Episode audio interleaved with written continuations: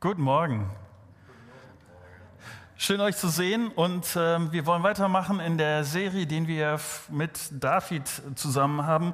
Und tatsächlich ist es heute Morgen so, dass äh, wir ein bisschen äh, so am Rand der Geschichte gucken wollen, weil wenn man diesen Rand nicht versteht, dann versteht man die Kerngeschichte von, von David nicht gut. Und ich glaube, dass das, was wir heute am Rand schauen, ähm, für mich war es extrem hilfreich. Und ich hoffe, dass ich das gut erklären kann, weil ich glaube, dass, dass es, sagen wir, in unserer Beziehung zu Gott Sachen fokussieren kann, ausrichten kann. Und von daher, ich würde gern mit uns starten und äh, mit uns beten. Und Nils, wenn du es ein klein bisschen leiser machen kannst, dann hilft mir das. Und äh, lass uns zusammen beten. Vater, ich danke dir für diese Momente, wo wir auf dich schauen und wo wir in deinem Wort lesen und äh, damit rechnen, dass du zu uns sprichst. Dein Wort ist gut. Es ist mit voller Absicht so und äh, wir haben es heute in, der, in den Händen, weil du zu uns sagst, hier daran können wir ablesen, wie du bist und was du von unserem Leben möchtest, was gut ist und was schlecht ist, was hilft und was nicht hilft. Und ich bitte dich darum, dass du, dass du genau das tust, zu uns redest und dass sich unser Leben aufgrund dessen bewegt. Schenk du das bitte. Amen. Das wird dir wahrscheinlich nicht viel anders gehen, als das auch, wie es mir geht, nämlich dass ich bei, bei vielen Sachen äh, erwarte, hoffe, dass ich damit rechne, dass sie sich gut entwickeln. Wenn ich an meine Familie denke, wenn ich an meine Arbeit denke, an meine Freundschaften, an meine Beziehungen zu Gott, dann ist es etwas, wo ich hoffe, dass, äh, dass das vorwärts geht, dass sich das entwickelt, dass sich das gut entwickelt. Aber ich bin auch sehr dankbar dafür, dass die Bibel, auch da, wo sie es nicht gut entwickelt, da, wo es schwierig wird, dass sie da nicht irgendwie äh, drüber weggeht oder dass sie das verheimlicht oder was auch immer, sondern dass sie da sehr ehrlich mit umgeht. Es werden eben nicht nur Erfolgsgeschichten berichtet. Und zu der Geschichte von David gehört ein Mann, der Saul heißt, der ist klasse gestartet. Und dann hat sich sein Leben nicht wirklich gut entwickelt. Und ich glaube, dass es von dieser Entwicklung, die Saul gemacht hat, dass es davon einiges zu lernen gibt. Eben diesmal aus der Perspektive, wie man es nicht macht. Und nochmal kurz zur Erinnerung, ähm, Saul beginnt so gut. Er ist ein beeindruckender Mann. Ich habe das vor ein paar, nee, zwei oder drei Wochen äh, in, in der Predigt schon gesagt. Äh, Saul war ein Mann, der ungewöhnlich war deshalb, weil er ein Kopf größer war als der, der Durchschnitt der Bevölkerung, als die anderen Israeliten. Als Saul zum König gemacht wird, wird von ihm dieses gesagt. Seht ihr den Mann, den Gott erwählt hat, es ist niemand wie er im ganzen Volk. Saul hat aber nicht nur eine beeindruckende Größe, sondern Saul ist auch erstaunlich demütig. Als er zum König gemacht werden soll, ist Sauls Reaktion darauf, dass Leute zu ihm kommen und sagen, du sollst jetzt König werden. Da sagt er, aber ich bin von unbedeutendsten Stamm und meine Familie ist die geringste im ganzen Stamm. Warum ehrst du mich so? Es gibt dann einen fast lustigen Moment, in dem Moment, wo die, wo die Krönungszeremonie gehalten werden soll, auf einmal finden sie Saul nicht mehr. Saul hat sich beim Gepäck der Leute, die da angereist sind, er hat sich dort versteckt. Und wenn man dann später guckt, obwohl er dann König ist, er wird dann wirklich zum König gekrönt und so, was macht er? Er geht nach Hause und er arbeitet auf dem Bauernhof weiter, wie vorher auch. Saul ist ein demütiger Mann. Saul hat auch ein großzügiges Herz. Äh, dass du die Situation am Anfang nicht falsch verstehst, es waren nicht nur Leute, die ganz toll fanden, dass Saul jetzt König ist, sondern Saul hatte auch seine Gegner, seine Feinde im Volk. Als König von Israel muss Saul seinen ersten Krieg führen, die Sicherheit des Landes herstellen und Saul bei dieser ersten Aktion erlandet einen glanzvollen Sieg. Saul, Saul war der Held.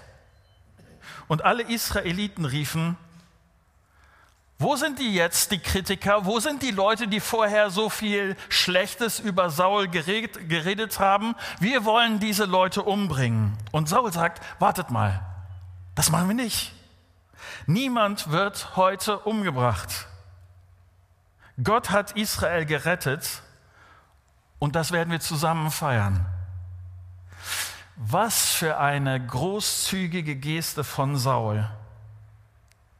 Die Leute, das Volk liebt ihn für dieses Verhalten. Saul wird König, als er 30 Jahre alt ist. Er ist groß, stark, demütig, erfolgreich und er liebt Gott.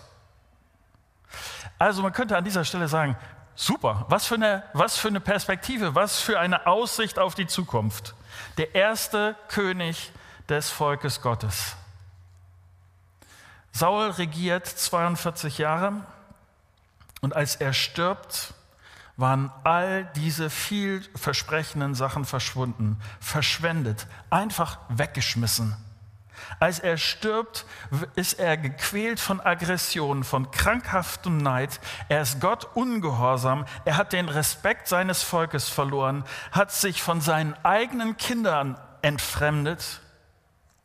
Der Anfang war so stark und so, so vielversprechend und das Ende ist so tragisch. Was ist passiert? Wie konnte das so schlecht enden? Und die Antwort, die, ich, die beste Antwort, die ich dir geben kann, ist, dass diese Entwicklung Stück für Stück, Tag für Tag ist. Es ist nicht auf einmal so, alles ist schlecht geworden, sondern es ist nach und nach passiert. Und das, was ich hoffe, dass wir gemeinsam überlegen bei diesem Text hier ist, dass ich glaube, wir vor dem gleichen Risiko stehen für mein Leben, für dein Leben. Und ich hoffe, dass du nicht denkst, oh ja, Marco, du hast recht, ich kenne ich kenn diese Stelle äh, und mich, mir ist es gerade so schwierig, weil ich, ich, ich denke, ich bin der Einzige, der so rumzukämpfen hat. Ich weiß um meine Risiken, aber ich bin damit ganz alleine und ich, äh, es ist nicht wahr. Ich kenne niemand, der an dieser Stelle nicht rumkämpft, der vor Herausforderungen steht, wo es darum geht, dieses Leben mit Gott zu gestalten und nicht, es nicht einfach laufen zu lassen. Jeder von uns hat die Herausforderung, aktiv sein Leben mit Gott zu leben. Saul hat das versäumt und ich will mit dir heute vier Risiken anschauen, die es in der Geschichte von Saul abzulesen gibt, wo er eine schräge Kurve genommen hat, wo er nicht gut abgebogen ist. Und das Erste, was ich mit euch angucken will, ist, gewöhn dich nicht an Ungehorsam gegen Gott.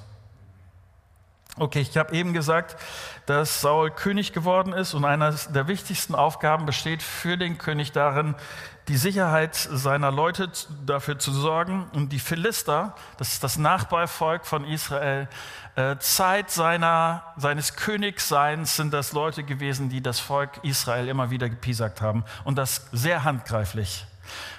Es ist eine Situation, wo genau das passiert. Das Nachbarvolk von Israel zieht herauf, um Israel anzugreifen. Und dann lesen wir in 1 Samuel 13, Vers 7 dieses. Saul war immer noch in Gilgal. Die Männer, die bei ihm waren, zitterten vor Angst. Samuel hatte Saul befohlen, eine Woche auf ihn zu warten. Doch als Samuel nach einer Woche immer noch nicht in Gilgal erschienen war, verlor Saul die Geduld, denn seine Leute begannen schon davon zu laufen. Er ließ die Tiere für das Brand- und Friedensopfer holen und brachte selbst das Opfer dar. Kaum als er fertig war, da kam Samuel. Saul ging ihm entgegen, um ihn zu begrüßen. Okay, wie ist die Situation? Wir müssen verstehen, dass das Opfer ist ein, äh, ein Ding, das gehört, das macht Samuel, das macht nicht der König. Und äh, Samuel hatte dem König genau gesagt, was ist deine Aufgabe, Saul? Zu warten. Wie viele Tage? Sieben Tage. Es ist jetzt der siebte Tag und Saul denkt, Vielleicht kommt Samuel überhaupt nicht.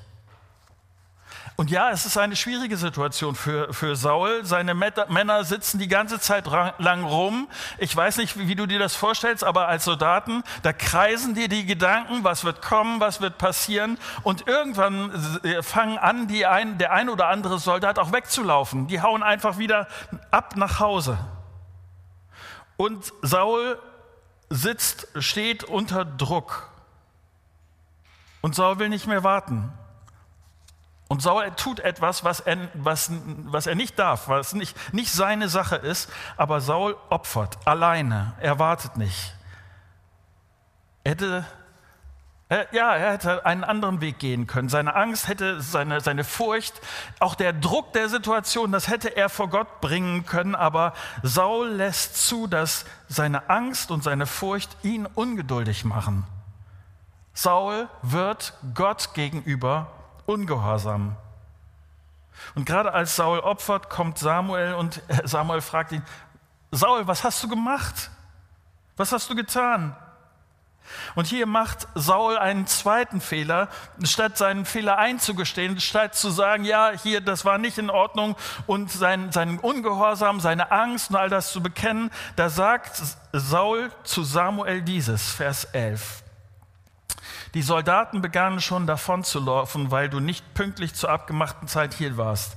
Die Philister haben sich in Michmas zum Kampf aufgestellt und ich musste befürchten, dass sie hier uns jeden Moment in Gilga angreifen. Ich wollte aber auf jeden Fall vorher noch den Herrn um Hilfe bitten. Deshalb habe ich es gewagt, selbst das Opfer darzubringen. Und ich vereinfache das. Ich gebe das zu, aber ich vereinfache das jetzt.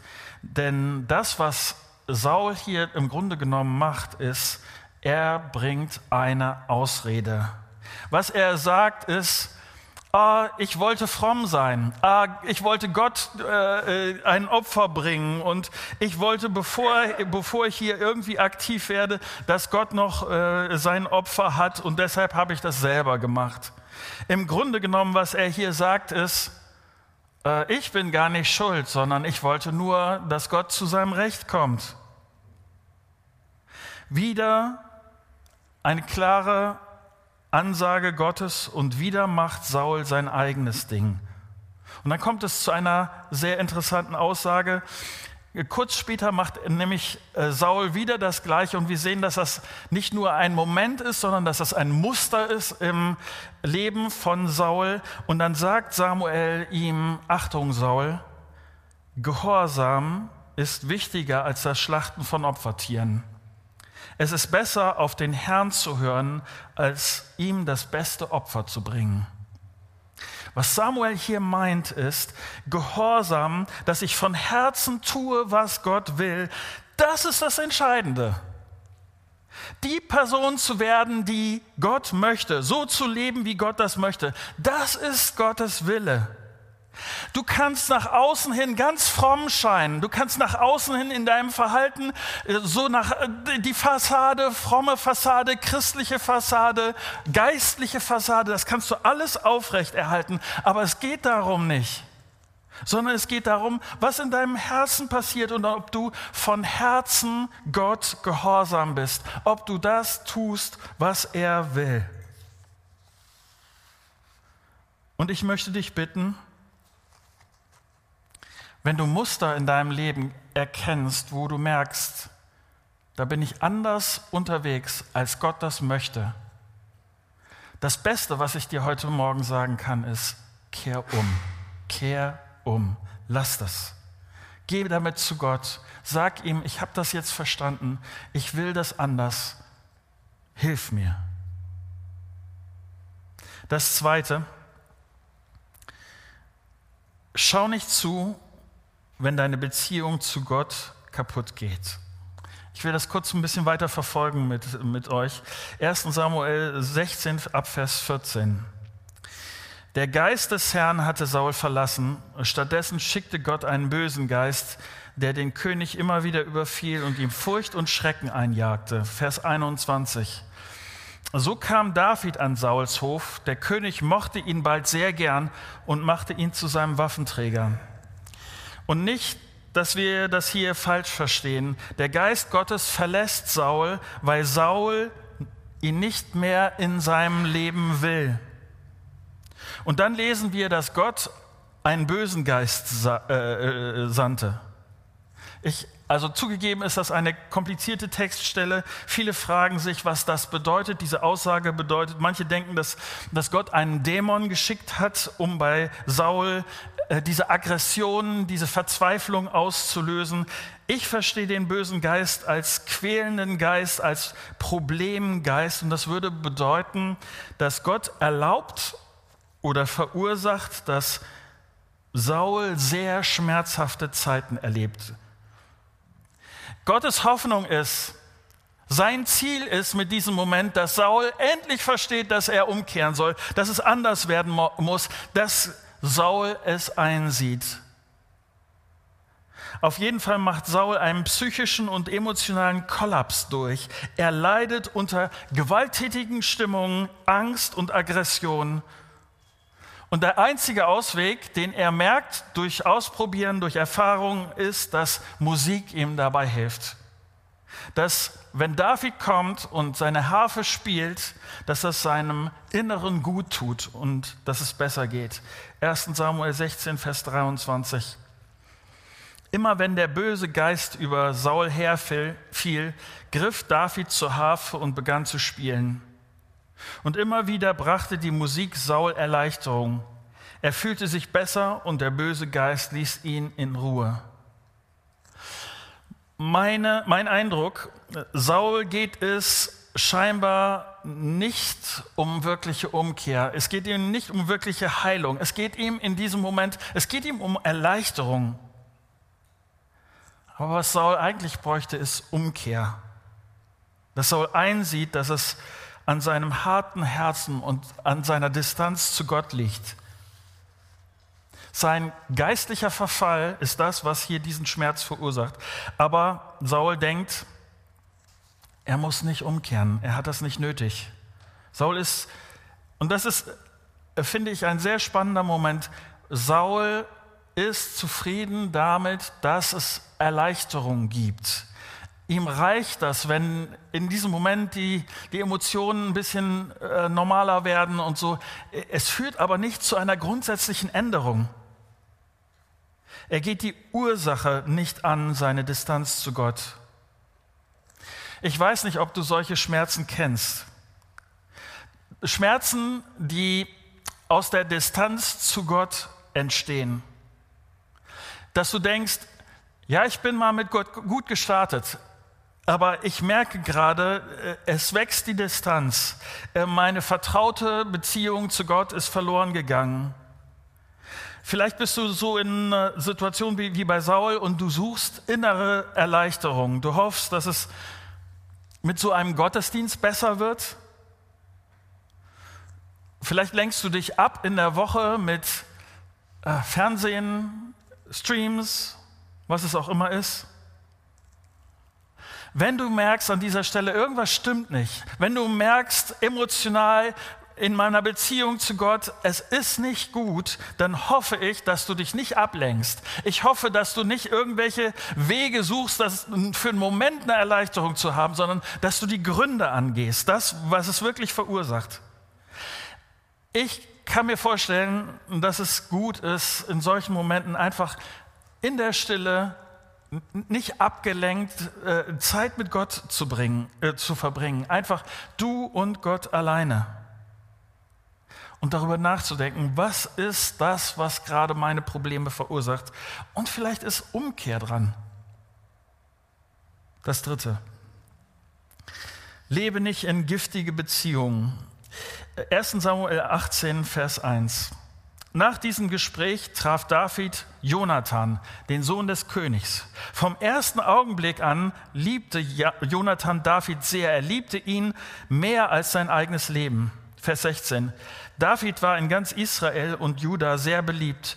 Durch seine siegreichen Feldzüge wurde er im ganzen Land bekannt. Vers 20. Inzwischen aber hatte Michael sich das, die Tochter von äh, König Saul, hatte Michael sich in David verliebt. Was ist all diesen drei Versen gemeinsam?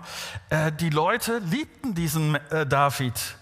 Liebe ist der zentrale Begriff hier und es gab etwas, was die Leute toll fanden an David, was, was sie angezogen hat hin zu David. Und es gibt einen zweiten Begriff, der dieses Kapitel beschreibt. Nämlich er beschreibt, wie, wie Davids Karriere, sage ich mal so, Karriere verlaufen ist. Vers 5. David übernahm äh, unter Sauls Befehl verschiedene Feldzüge, wohin ihn wohin Saul ihn auch schickte, überall war er erfolgreich und kam als Sieger zurück. Vers 15. Als Saul merkte, dass David einfach alles gelang, fürchtete er sich noch mehr vor ihm. Vers 30. Immer wieder griffen die Philisterkönige an. In jedem dieser Kriege war David erfolgreicher als alle anderen Heerführer Sauls. Darum wurde sein Name weit über das Land hinaus bekannt. Was ist der Begriff, den Daniel, äh, Davids Karriere hier beschreibt? Erfolg. Wie reagiert Saul darauf? Vers 6. Als David und die Israeliten nach, Sieg, nach, dem Sieg über Philister zurückkehrten, zogen Frauen aus allen Städten König Saul entgegen. Sie sangen und tanzten, schlugen die Tambourine und empfingen die Sieger mit Jubel und Musik. Immer wieder sangen die Frau, Frauen den Vers, Saul hat tausend Mann erschlagen, David aber zehntausend. Saul hörte dieses Lied nicht gern. Er wurde sehr zornig. David trauten sie zu, dass er 10.000 erschlägt. Und sie glauben, dass ich nur mit 1.000 fertig werde, dachte er voller Missmut. Jetzt fehlt nur noch, dass sie ihn zum König machen. Seitdem war Saul eifersüchtig auf David. Schon am nächsten Tag ließ Gott wieder einen bösen Geist über Saul kommen, so dass er wie ein Wahnsinniger in seinem Haus tobte. David begann wie gewohnt auf seiner Laute zu spielen, um ihn zu beruhigen. Plötzlich schleuderte Saul ein, den Speer, den er in der Hand hielt, nach David. Jetzt spieße ich diesen Kerl an die Wand, dachte er in seiner Wut. Doch David sprang zur Seite und konnte dem Speer ausweichen, auch als er der König ein zweites Mal, das, als der König es ein zweites Mal versuchte. Saul sieht David, der nichts Falsches getan hat, der von Gott geliebt und reich gesegnet wird von Gott. Und Saul ist, sieht ihn als sein Feind, als wenn er an ihn denkt, ist er voller Ärger, Neid und Angst und er, er hasst David. Er nimmt seinen Speer, das gerade in dem Moment, wo, wo David Gott ein Lied singt, er tut das für Saul, aber Saul nimmt den Speer, als ob er durch diesen Tod von David sein Herz erleichtern könnte, heilen könnte.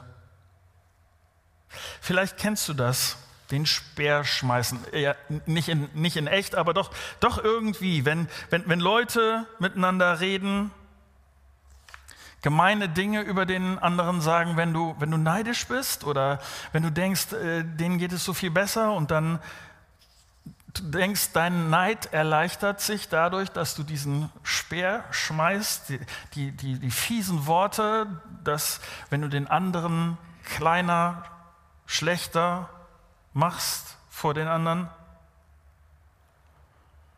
Du denkst vielleicht an deinen Kollegen, der so viel erfolgreicher ist, der, der dem so vieles gelingt. Du denkst vielleicht an die Leute in deiner Umgebung, die von anderen so geschätzt werden, die, die die, Nähe von den anderen suchen, die geliebt werden von den anderen. Und du denkst, das will ich eigentlich auch.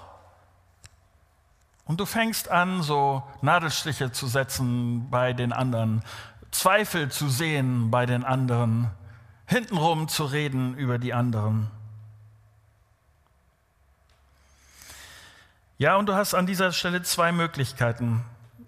Du machst weiter und wirfst deinen Speer oder du kehrst um und lebst nicht mehr mit diesen giftigen Beziehungen. Du bekennst es Gott, du suchst weisen Rat von einem Freund, von einer Freundin, in deiner Kleingruppe, von einem Seelsorger. Du nimmst dir Zeit, an dieser Stelle zu arbeiten und es nicht laufen zu lassen. Das Beste, was ich dir heute Morgen sagen kann, ist, toleriere solche giftigen Beziehungen nicht. Es wird sonst wie ein Krebs sein für dich und für die Leute, mit denen du unterwegs sein bist. Das vierte. Verrate nicht die Werte, auf die du dein Leben gründen wolltest. Es geht weiter hier in der Geschichte von Saul, 1 Samuel 28, Vers 3. Samuel war gestorben und in seiner Heimatstadt beerdigt worden. Ganz Israel hatte für ihn die Totenklage gehalten. Als Saul König geworden war, hatte er alle Totenbeschwörer und Wahrsager aus Israel vertrieben. Also, die Situation ist so, wieder die Philister, die kommen, ein riesiges Heer. Vorher, als Samuel gelebt hat, war Samuel immer die Adresse von Saul, wo er hingehen konnte, sich Rat holen konnte und, und so weiter. Saul lebt aber nicht mehr. Und jetzt ist die Frage, was macht er jetzt? Wohin geht er? Ähm, Saul macht etwas ganz Furchtbares in diesem Moment. Ähm, er steht enorm unter Druck, aber das, was er hier macht, ist, äh, er geht zu einer Totenbeschwörerin. Äh, gerade das, was er vorhin, vorher so bekämpft hat, die aus, aus dem Volk rausgeschmissen hat, was er richtigerweise, Gott wollte das so, Wahrsager und Totenbeschwörer sollten in Israel überhaupt nichts verloren haben, aber in diesem Moment fällt ihm nichts anderes ein, als den Wert vorher, das, was er vorher für richtig gehalten hat, das, was er vorher so intensiv geglaubt hat, äh, über den Haufen zu schmeißen. Und er geht zu dieser Frau und äh, diese Frau äh, soll den toten Propheten Samuel herbeibringen und sie sagt, sie tut es. Sie behauptet, dass Samuel Gottes Gericht über Saul und seiner Familie ankündigt. Seine Armee wird den Philistern unterlegen sein, David wird König werden und Saul wird sterben. Das ist das, was sie ihm ankündigt und das ist das Ende von 42 Jahre stetigem Rückgang von Saul. Es ist der Tiefpunkt seines Lebens. Ein trauriges Ende. Vers 20. Als Saul das hörte, fuhr ihm der Schreck in die Glieder und er brach zusammen.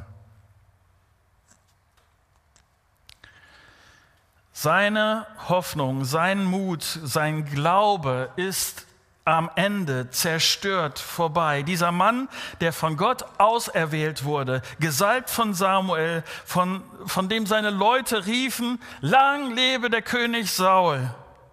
Er ist ein Wrack isoliert, dass er denkt, dass, dass er sich an diese Frau, an diese Totenbeschwörerin wenden muss. Er, er verlässt ihr Haus, um gegen die Philister zu kämpfen. Er weiß um seine Zukunft. Das Ende lesen wir zwei Kapitel später, wo er sich in sein eigenes Schwert stürzt und stirbt. Ein Leben, das so, so vielversprechend begann, einfach vergeudet. Der Endpunkt steten geistlichen Rückgangs. Und was ist das? Ich finde das, das so auffällig hier, dass das der Schlusspunkt ist, nämlich, dass er die, seine tiefsten Werte, für die er mal gestanden hat, dass er das verrät. Ich weiß nicht, ob du das kennst. Bis vor kurzem war ihm oder ihr noch so klar, was für Christen richtig und falsch ist. Bis vor kurzem war das mit dem Glauben noch so eindeutig. Und jetzt ist es genau das Gegenteil. Auf einmal sind die anderen eng und gesetzlich und spießig und weltfremd. Saul war bereit, aus Angst für die eigenen Interessen seine, seine Werte, für, wo er bis jetzt gedacht hat, das ist es, das ist richtig, das ist von Gott, das ist gut, das war er bereit über Bord zu schmeißen. Wenn dir das passiert, ist das Beste, was ich dir sagen kann, kehr um.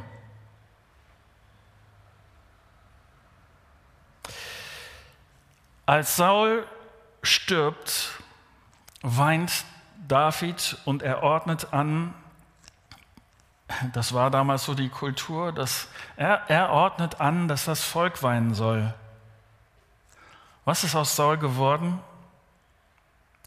Vielleicht dachten die Leute damals, vielleicht dachte das Volk, das jetzt da so geweint hat, vielleicht haben sie geweint deshalb, weil die Anfänge von Saul so hoffnungsvoll gewesen sind und wie die Geschichte doch so anders hätte laufen können. Vielleicht, vielleicht haben sie geweint voller Enttäuschung, weil das, was sie mit ihm einmal verbunden haben, was ihre, was ihre Sehnsucht war, die Saul so sehr verkörpert hat, weil das so zu Ende gegangen ist. Vielleicht haben sie Tränen des Bedauerns geweint.